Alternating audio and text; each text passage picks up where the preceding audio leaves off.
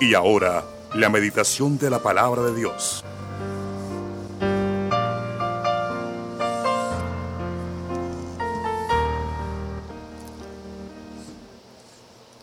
El título para esta mañana es Mi responsabilidad de ser un buen mayordomo de mi vida. A veces eh, tenemos como unas ideas un tanto raras, diría yo.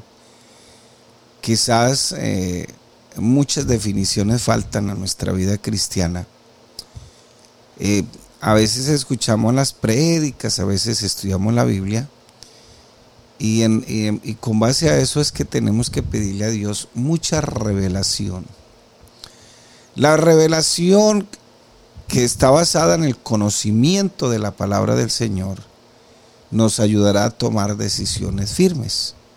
Y sobre todo para poder vivir en esta tierra la vida que Dios planificó y muy aparte de la vida que Dios planificó, la vida que nos toca vivir aquí en esta tierra como creyentes, como personas conocedoras del Evangelio. Eso es muy importante. Porque cuando nosotros tenemos dudas de algo, no podemos vivir a plenitud lo que nos toca vivir en lo que se refiere al Evangelio. Bueno, en estos días he estado preparando un tema acerca de agradar a Dios en, en todo lo que hacemos en la vida. Agradar a Dios en todo lo que hacemos en la vida. Y Dios nos ayude, hermanos, porque en cualquier momento podemos fallar, podemos caer. Y aunque Dios diseñó esta vida y, Dios sabe que la podemos cumplir, de todos modos, eh, nuestro peor enemigo no es el diablo. Nuestro peor enemigo es ese viejo hombre que está ahí, como dice la Biblia, viciado. Eh, el apóstol Pedro dice, el bautismo que corresponde a esto ahora nos salva, no quitando las inmundicias de la carne. Ese viejo hombre se queda ahí, se torna un enemigo nuestro constante, continuamente, está ahí para afectar nuestra vida cristiana. Y aunque el diablo también hace su parte, porque las pretensiones del diablo siempre será cegar el entendimiento de los creyentes, de las personas. El incrédulo no se puede justificar por ser incrédulo. El incrédulo se ayuda a ser incrédulo. Él toma la decisión de creer o de no creer. Y usted que está en esta mañana acompañándome aquí, ha tomado la decisión de creer. Pero el Señor nos hace responsables y, y, nos dice que nosotros podemos ser buenos mayordomos de nuestra vida. ¿Y qué significa un mayordomo? Un mayordomo es alguien que cuida, es un capataz, se le asigna una tarea de que haga algo, que lo haga bien. Dice Primera de Corintios capítulo 6 del versículo 9 en adelante, ¿no sabéis que los injustos no heredarán el reino de Dios? ¿Y quiénes son los injustos? Los injustos son los que no han querido eh, aceptar la justicia de Dios. Y en este caso la justicia de Dios está basada en el contenido del Evangelio, la vida, la muerte, la sepultura y la resurrección de Cristo. Entonces, en, este contexto, el apóstol Pablo es que llama a los injustos. En este caso, los injustos pasan a ser aquellas personas que no han aceptado el Evangelio, que no han aceptado al Señor como su único y suficiente Salvador, porque alguien podría decir, es que es injusto, esta persona se porta bien, esta persona no es grosera, esta persona eh, es una buena persona dentro de la sociedad, hasta hace obras de caridad. Entonces, para que nos demos cuenta que a veces hay que entender el lenguaje de la Biblia. Los injustos aquí son esas personas que no creen que la Biblia es la palabra de Dios, que no creen que Dios los puede salvar por medio de la redención en la cruz del Calvario, que no han creído a Jesucristo, que no se creen pecadores y, por eso no vienen a Cristo, que creen que se pueden salvar con sus propios medios, sus propias justicias. Entonces, esos son los injustos que habla el apóstol Pablo aquí. No erréis, ni los fornicarios. O sea, dentro de esos injustos pueden haber personas así como puede ser que no las haya. Hay personas que se creen muy buenas, eh, empezando por ahí que ese es el mayor pecado, porque la Biblia dice que el único bueno es el Señor. No erréis. Estos tampoco, estos también entran en la lista de los injustos, ni los fornicarios, ni los idólatras, ni los adúlteros, ni los afeminados, ni los que se echan con varones, ni los ladrones, ni los ávaros, ni los borrachos, ni los maldicientes, ni los estafadores heredarán el reino de Dios. Y estos erais algunos. Le está hablando a la iglesia del Señor en Corintio, mas ya habéis sido lavados, mire los justos, mas ya habéis sido lavados habéis sido santificados, ya habéis sido justificados en el nombre del Señor y por el Espíritu de nuestro Dios. Eso es lo que la Biblia llama el nuevo nacimiento. Todas las cosas me son lícitas, mas no todas convienen. Y aunque, ¿qué quiere decir esto? Quiere decir que aunque hay cosas que son legales, y se pueden hacer que no son pecaminosas, aún no son pecaminosas en sí mismas, nos pueden esclavizar. La comida, cuando caemos en la esclavitud de la comida, entonces podemos caer en el pecado de la gula. Cuando caemos en, en, el descanso, pero caemos en la esclavitud del descanso, podemos caer en el ocio, la pereza, etc. Entonces, Todas las cosas me son lícitas, todas me convienen. Aun cuando son lícitas, no me convienen. Eh, pastor, ¿es malo ver Netflix? No, no es malo ver Netflix. Lo malo es dedicarle 50 horas a la semana. 50 horas eh, que se le pueden, eh, pónganse que vea 5 o 6 horas en la semana y el resto, el resto de horas, las 45 restantes, te las puede dedicar al Señor puede salir a hablarle a un amigo, llevarle un tratado, eh, hablarle de la Biblia, qué sé yo. Todas las cosas me son lícitas, mas yo no me dejaré esclavizar o dominar de ninguna. Las viandas para el vientre el vientre para las viandas. Pero tanto como el uno, al uno como a las otras destruirá Dios, pero el cuerpo no es para la fornicación. E, esta frase, el apóstol Pablo la toma de la cultura griega, donde decían que si el cuerpo pide sexo, pues que déle sexo. En este caso, él, lo compara con la comida, o sea, si tu, si tu cuerpo te pide comer, hay que darle de comer, decían ellos, y lo mismo decían acerca de la sexualidad. Si pide sexo, hay que darle sexo. Entonces, a eso, por eso se las viandas para el vientre y el vientre para las viandas, pero tanto el uno como al otro destruirá a Dios. ¿Por qué? Porque el cuerpo para Dios sí es muy importante. Dios tiene un propósito con nuestro cuerpo.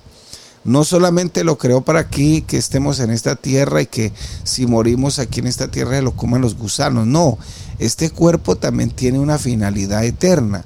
Por eso el Señor llama a nuestro cuerpo templo del Espíritu Santo. ¿Y para qué es el templo? Pues para promover la gloria de Dios, para adorar a Dios, para que la presencia de Dios esté siempre ahí, para que su comunión sea perpetua, ininterrumpida, constantemente. Todas las cosas me son lícitas. Entonces, las viandas para el vientre y el vientre para las viandas, pero tanto al uno como al otro destruirá Dios. Pero el cuerpo no es para la fornicación, sino para el Señor y el Señor para el cuerpo. Y, aquí eh, la palabra fornicación viene de la palabra porneia Porneia significa todos los pecados sexuales y entre los pecados sexuales pues está el adulterio, eh, el animalismo, las parafilias que están muy de moda, eh, los swinger, que una cosa, que la otra, gente teniendo sexo con animales, con niños, todas esas parafilias eh, están muy de moda. Compartir parejas, que el poliamor, todas esas cosas entran dentro de la palabra fornicación y que son pecados sexuales. Esto en cuanto al cuerpo y en el contexto realmente a esto se refiere. Pero también podemos inferir en el texto y podemos decir que la palabra fornicación también es aplicable a cuando eh, la infidelidad, el adulterio, y nótese que en todo el Antiguo Testamento al, pueblo de Israel se le llamaba que era, eh, era un pueblo fornicario. ¿Por qué? Porque constantemente dejaban su Dios y se iban en pos de otros dioses. Su Dios era su esposo, su amado, el único objeto de adoración, pero dejaban a su Dios y se iban en pos de otros dioses. Acuérdese lo que le pasó al profeta Osias. Eh, que Dios le da la orden, vaya a buscar una prostituta, cásese con ella, y la prostituta la sacó, se casó con ella, le dio un nombre, sin embargo, ella se le volaba, se iba, de vez en cuando se le iba, eh, se juntaba con otros hombres y todos los hijos que tuvo no eran hijos del profeta. Entonces el profeta siempre la recogía, venía, la cuchicheaba y, ella volvía y se iba. Entonces el profeta lo que hizo eh, es el cumplir el mandato de Dios y el profeta en este caso representaba a Dios, el Dios de Israel, y aquella mujer representaba a el pueblo de Israel. Fíjese, eh, en ese sentido también podemos aplicarlo. Si no, en las, las, perdón, al uno como a las otras destruirá Dios, pero el cuerpo no es para la fornicación. No es para que le den más uso con la sexualidad. El amor sexual es para el matrimonio. La Biblia dice, bienaventurado el hecho sin mancilla. Eh, perdón, eh, honrosos sean todos el matrimonio y el lecho sin mancilla, porque a los fornicarios y a los adúlteros los juzgará Dios. Entonces, la palabra, eso está ahí en Hebreos capítulo 13, versículo 4. La palabra honrosos sean todos el matrimonio y el lecho sin mancilla. La palabra lecho ahí se envolvió bajo una figura de lenguaje que se llama eufemismo, como para que no entrara en choque directamente y fuera tan fuerte, ¿no? Pero la palabra lecho ahí viene de, una palabra griega que se llama coité. Y coité sí, lo que usted piensa. Coité viene de coito, o sea, para Dios es honroso el acto sexual, es santo. Eso es lo que dice la ley acerca del matrimonio. Entonces, por eso es que eh, el, el amor sexual no es para el noviazgo. Las caricias no son para el noviazgo. Eh, los besos apasionados no son para el noviazgo, eso es para el matrimonio. Entonces, eh, pero el cuerpo no es para la fornicación, sino para el Señor, y el Señor para el cuerpo, y Dios, que levantó al Señor, también a nosotros nos levantará con su poder. ¿No sabéis que vuestros cuerpos son miembros de Cristo? Quitaré pues los miembros de Cristo y los haré miembros de una ramera de ningún modo. ¿O no sabéis que el que se une con una ramera es un cuerpo con ella? Porque dice los dos serán una sola carne. Pero el que se une al Señor, un espíritu es con él. Huid de la fornicación. Cualquier otro pecado que el hombre cometa es fuera del cuerpo. Mas el que fornica está haciéndolo contra el templo del Espíritu Santo, contra su propio cuerpo peca. Hay algunos que le dicen a uno, pastor, yo quiero hacer la voluntad de Dios, eh, quisiera entregarme al Señor y eso está muy bien, las intenciones están muy buenas, pero a veces llegan al Señor sin casarse y no quieren arreglar su dificultad. Y felicito a todos los hermanos que han llegado al Señor y han arreglado ese problemita. Los felicito en el nombre del Señor porque mire que lo que están haciendo es lo más correcto. Mire lo que el Señor nos dice aquí en, estos, en este pasaje que estamos leyendo. Entonces, felicitaciones porque honrosos sean todos el matrimonio y el hecho sin mancilla, porque a los fornicarios y a los adúlteros. Pero aquí estamos hablando de mi responsabilidad de ser un buen mayordomo de mi vida. Y por supuesto que no podemos dejar el cuerpo por fuera. Hay quienes dicen, ay, el Señor es el Señor de mi vida. Y eso está muy bonito. Y hay muy buenas intenciones en esa frase. Pero es que el Señor no es solamente el Señor de nuestra vida. El Señor también es Señor de nuestro cuerpo. Y vuelvo y repito, el cuerpo es el templo del Espíritu Santo. ¿Y para qué se usa el templo? pues para, para promover la gloria de Dios, para adorar a Dios, para santificar a Dios, para darle toda la gloria, la honra, la adoración a Dios. Entonces yo eh, nosotros no tenemos el templo para hacer un bazar o para, o para hacer una recocha ahí como dicen, para andar jugando, qué sé yo, todas esas cosas. No, lo hemos usado o lo usamos para promover la gloria de Dios, para que las almas lleguen a Cristo. Entonces, tu cuerpo ahora es templo del Espíritu Santo. Pero el que se une al Señor, un espíritu es con Él. Y nótese que está con E minúscula la palabra espíritu con él. O sea, eh, eh, eh, ahora es, es el esposo y la esposa. Entonces, como la esposa ahora en el Nuevo Testamento es la iglesia, pues entonces es una sola, es una unidad entre Cristo y el creyente. Por eso el versículo 18 dice, huí de la fornicación, cualquier otro pecado que el hombre cometa está fuera del cuerpo, mas el que fornica contra su propio cuerpo peca. ¿O ignoráis que vuestro cuerpo es templo del Espíritu Santo, el cual está en vosotros, el cual tenéis de Dios, y que no sois vuestros? Porque habéis sido, porque habéis sido comprados por precio. Glorificad pues a Dios en vuestro cuerpo y en vuestro espíritu, los cuales son de Dios. Entonces, qué bueno poderle decir al Señor en esta mañana, Señor, usted es el dueño de mi vida pero también es el dueño de mi cuerpo.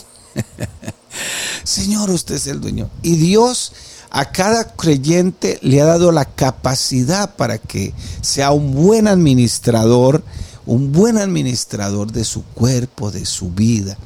Le ha dado las capacidades suficientes. Es más, el Señor sabía que íbamos a tener dificultades en el Nuevo Testamento y por eso el Señor derramó del poder de su Espíritu en nosotros. Hay un texto que poco lo, interpretan bien y está en Juan capítulo 14, versículo 16, donde él le dice a los apóstoles, vea, el Espíritu de verdad, el cual las personas no lo pueden recibir y no lo reciben porque no lo ven ni lo conocen, pero está con vosotros, o sea, el mismo Señor Jesús, es el Espíritu de verdad, el cual está en vosotros, pero dice, estará en vosotros. O sea, más adelantico, después del Calvario, estará dentro de ustedes, habitando sus cuerpos.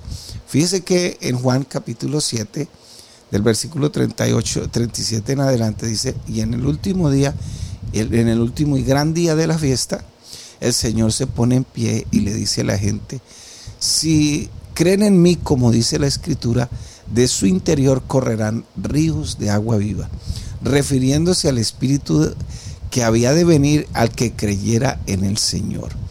Entonces ahora nosotros eh, somos el tabernáculo de Dios, somos el templo de Dios, somos el templo del Espíritu Santo. Dios habita en nosotros y ¿cómo habita? Pues hemos llegado a Él en arrepentimiento, en fe, hemos creído a Él, hemos creído a su palabra, su Espíritu ha venido a formar parte de nuestra vida. El día de Pentecostés fueron llenos tres mil personas, empezaron a hablar en otros idiomas como evidencia, como testimonio de que el Espíritu Santo había descendido. Eh, la promesa del Padre en ese momento había descendido y estaba con ellos. Entonces, mi hermano, eh, debemos entender en esta mañana que Dios es el creador y dueño de todo nuestro ser creador y dueño. Él tomó la decisión, Él determinó que seamos mayordomos de nuestro espíritu, de nuestra alma y nuestro cuerpo. Y en este caso, si vale la pena separar las tres cosas, estamos hablando del ser integral. ¿Qué es el espíritu? Aquella parte que se relaciona con Dios, que tiene una comunión directa con su creador esas cositas que uno dice, uy, se me puso la piel de gallina, ¿cierto? ¿Usted se dado cuenta? Que una vez pasa por el frente de la iglesia y están cantando coros y de repente a uno se le eleva así los, los vellitos, así como que, eh, así como cuando pasa uno por, eh, por debajo de una carga electrostática, así automáticamente. Ese es el espíritu. El alma está relacionado, o la Biblia la relaciona, no en todos los pasajes. Ojo con esto, porque si no le daremos una mala interpretación a la palabra alma. No en todos los pasajes, pero sí en algunos pasajes, el alma está relacionada con las emociones, con el asiento de la personalidad, con la razón, con la conciencia, con las emociones. Y la palabra cuerpo pues está relacionado con el, podríamos decir en esta mañana con el cascarón, con lo que somos exteriormente, donde está contenido todo. La calidad de nuestra vida dependerá directamente si somos buenos o malos mayordomos de la vida que Dios nos ha entregado de manera amorosa. Entonces Dios te ha dado una vida para que tú la cuides, para que tú eh, seas un buen administrador. Entonces, el salmista, ya en el Salmo 103, él un día tal vez se levantó de mañana, como nos puede pasar a la mayoría, nos levantamos y él se dio cuenta, oiga alma mía, eh, bendice a Jehová. la estaba como amonestando, exhortando, oye alma mía, bendice a Jehová y no olvide ninguno de sus beneficios. Él es el que sacia de bien tu boca. Él es el que ha perdonado tus pecados, te ha sacado del hoyo y te ha dado a la vida nuevamente. Y hace una pregunta, ¿cuánto está lejos el oriente del occidente? O sea, ¿cuánta distancia hay de Japón aquí? ¿Cuánta distancia hay de Japón aquí? ¿Cuánto está lejos el oriente del occidente? Así hizo alejar el Señor nuestras rebeliones. Lo curioso es que no dice cuánto está eh, en el sur del norte. No, porque esos dos puntos están estáticos, siempre los encontrará. Mientras que tú viajas del oriente al occidente y cuando llegas al oriente, te das cuenta que puedes viajar hacia el occidente. Entonces es algo ya ilimitado. ¿Cuánto está lejos el oriente del occidente? Así hizo alejar de nosotros nuestras rebeliones. Pero el salmista se da cuenta de que hay que predicarnos el Evangelio todos los días, hay que estar pendiente de nuestra, del cuidado de, nosotros. Bueno, ayer, debido a todas estas cosas navideñas y todo esto, eh, creo que comimos algo que, que, que nos iba como perjudicando. y ahí es donde uno pues, ay, se desordena, pero Dios nos manda que cuidemos el cuerpo a que seamos buenos mayordomos de nuestro cuerpo. Así que mi amigo y hermano, en esta mañana Dios te ha entregado una vida de manera amorosa, de manera piadosa. Dios amorosamente te ha entregado esa vida tú tienes. La pregunta es, ¿cómo la estás cuidando? ¿Cómo la vas a devolver? Eh, ¿Cómo eh, estás reaccionando en este momento ante la predicación del Evangelio? Dios es nuestro creador y Él sabe lo que necesitamos, Él sabe también lo que debemos hacer y lo que podemos hacer. Y por eso nos ha nombrado buenos mayordomos de nuestra vida y nos ha dado esta orden para que nosotros usemos bien nuestra administración y nuestros deberes puedan ser cumplidos. Se me acercó un joven a pedirme plata, pues un drogadito. Y yo le dije, vea joven, eh, yo creo que usted, pongámonos en contexto, le dije yo. Entre usted y yo, ¿quién es el más anciano? Y se quedó mirando a mi amigo. Por supuesto que usted, patrón, me dice. le digo, bueno, eh, ¿tú crees que sería justo que yo te diera plata para que fueras y compraras drogas y siguieras destruyendo tu cuerpo? Le dije, ¿por qué no tomas una decisión? Tome la decisión, así como tomaste esa decisión para perjudicar tu vida porque no tomas una decisión para salir de ese abismo.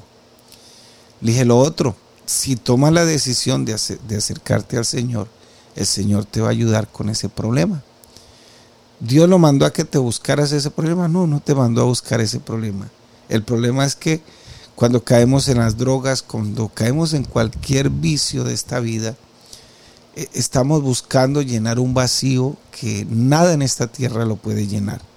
Nada, nada, nada, nada. Nada puede llenar ese vacío en esta tierra. Entonces, mi hermano querido, yo creo que Dios, Dios tiene todo lo que usted y yo necesitamos. Nos ha dado el poder de su espíritu, nos ha dado lo que realmente la capacidad que podemos hacer. Cuando el Señor dice, huyan de la fornicación, que esa es hacer la voluntad de Dios, yo creo que el Señor nos está diciendo, tú eres capaz de huir, eres capaz de tomar la decisión de huir. Y hoy queremos darle la gloria al Señor porque Él nos ha dado la capacidad para ser buenos mayordomos de nuestro cuerpo. La Biblia nos dice que fuimos rescatados de nuestra pasada manera de vivir y nosotros debemos, pues sí, lógico que debemos irnos a los extremos, pero sí tenemos la capacidad de poder administrar este cuerpo, administrarlo. Ministrarlo le toca a Dios. Estoy usando la palabra ad, A-D-M, administrar. O sea que nosotros podemos eh, hacer, tomar decisiones, planificar, estudiar, no estudiar, ir, no ir. Pero ministrar, que tiene que ver con la palabra, que tiene, eso lo hace el Señor a través del ministro, a través de la iglesia, ministra a el creyente en su área espiritual. Pero Dios nos ha dado todo para que nosotros seamos buenos mayordomos, buenos administradores de lo que el Señor nos ha dado. Yo no sé si usted lo estará haciendo en esta mañana. Todavía habrá cosas que le ha, tocado, le ha costado trabajo quitárselas de encima. Bueno, Dios a través del poder de su Espíritu nos ha dado unas capacidades increíbles para que usted administre su cuerpo. Así que en esta mañana lo invito en el nombre de Jesús para que sea el buen mayordomo, ese mayordomo fiel.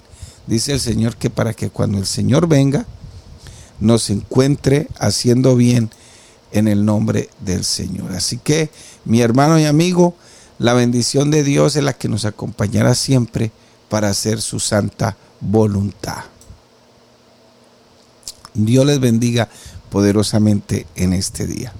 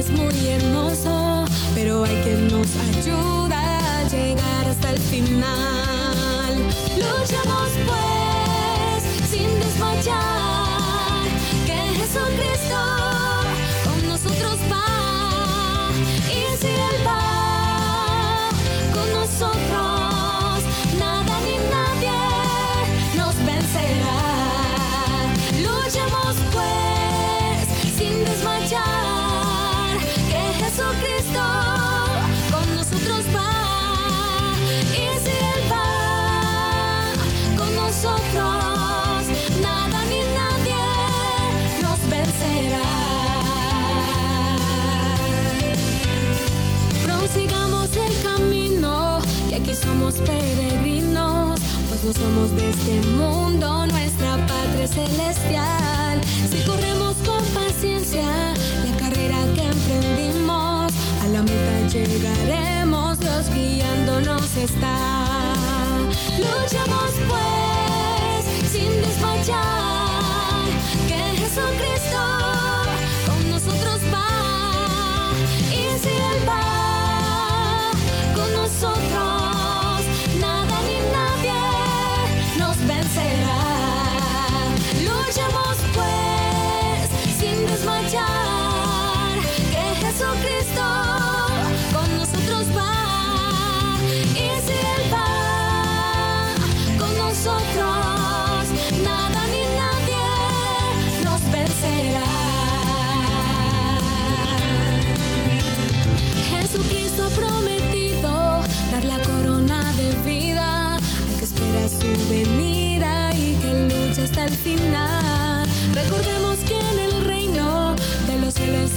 fuerza y que solo los valientes lo podrán arrebatar.